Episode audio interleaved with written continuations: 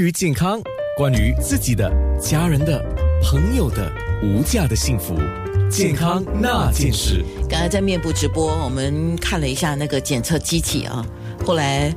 呃，我实在耐不住自己的好奇心，到底我自己的血氧饱和度有多少？我还担心我自己受到那个空气污染的影响。那我就问一下张医生，我说最近空气污染这样的话，是不是也会影响到我们的血氧饱和度呢？啊，有可能，尤其是有长期慢性或者是长期有这个肺病的呃病人，多多少少也会影响到。好，那我们继续来说麻醉这个事情啊，就是新加坡中央医院的麻醉学高级顾问医生张新月医生，我想问，在手术之前我们要做好些准备哈，这样怎么样才是一个叫最佳的状态来面对这个手术呢？因为手术对很多人来讲都是一个挑战。嗯。所以我们通常都会建议病人呢，如果有吸烟的习惯，就停止吸烟，因为吸烟会减少血血液中的氧气，和增加手术期间和手术后呼吸困难的风险。所以最基本的就要做到停止吸烟。那么呢，手术前如果你有慢性病的话，控制的越稳定越好。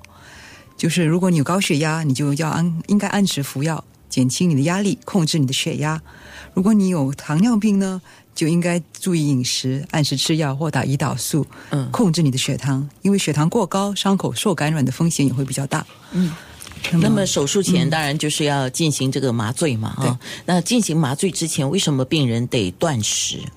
那么我们断呃建议病人进食是为了维护病人的安全，不是为了折磨他们。因为病人吃了东西呢，会来接受麻醉，麻醉当中有可能因为胃中的食物呕出回流入口腔，甚至进入你的肺部，引起吸入性肺炎。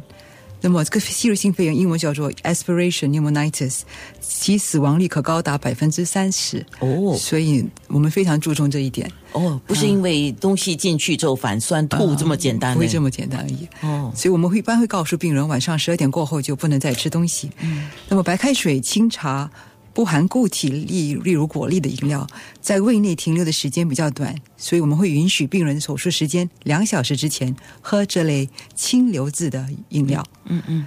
那么有些病人可能会问：我只有下半身麻醉啦，那么可以还得需要进食吗？其实所有的手术麻醉都是要有万全的准备，手术进行中也有种种不预期的。因素，所以使得原来的半身麻醉必须改为全身麻醉，也有这个可能。哦，所以说虽然是半身麻醉的病人，为了安全的关系，还是要先遵守这个进食的规则的。嗯，那手术之前，有些人说哦，好像香港人讲慢性疾病就要服食，按时服食，控制好你自己的病情，让你自己病情稳定嘛。那有些人说我有吃中药啊，或者吃保健品啊，这个可以吗？那么很多中药其实具有类似抗血小板的功用，有可能会令病人更容易出血，所以我们建议中药呢最好是手术前停用两个星期，让中药有足够的时间在体内分解。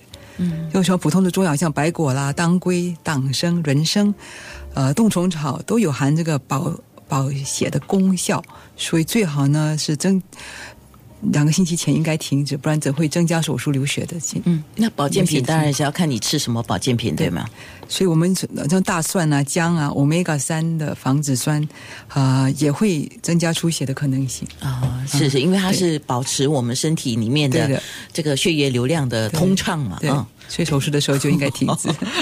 好，明白了。所以呢，我们都是鼓励病人向啊马这医生坦白的说出他们服用的所有的保健品 啊，这样这样病人才能得到适当的指示。就是说，你自己如果不能评估，你要请医生帮你评估一下，比较妥当。比较妥妥当。对。